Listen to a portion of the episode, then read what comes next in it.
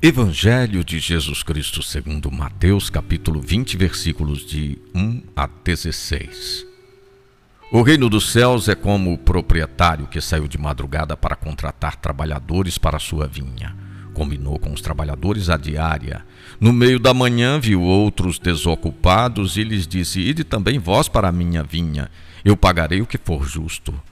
Ao meio-dia e à tarde ele saiu novamente e fez a mesma coisa.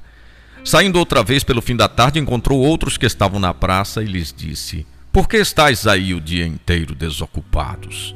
Ao anoitecer, o dono da vinha disse ao administrador: Chama os trabalhadores e faze o pagamento, começando pelos últimos até os primeiros.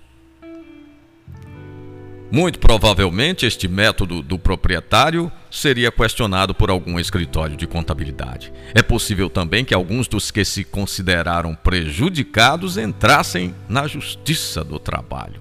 No tempo de Jesus, muitos pequenos proprietários haviam perdido suas terras esmagados pelos impostos. Desempregados, ficavam na praça à espera de algum trabalho provisório. Isto possibilitaria a comida para sua família no dia seguinte. O proprietário deu a cada um essa possibilidade, mesmo aos que haviam trabalhado apenas uma hora.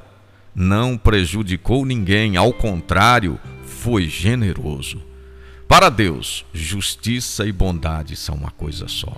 Trabalhar no reino é um grande privilégio. Mesmo assim, Deus nos recompensará mais do que merecemos. Proposta do dia: dar atenção e prioridade aos últimos da sociedade.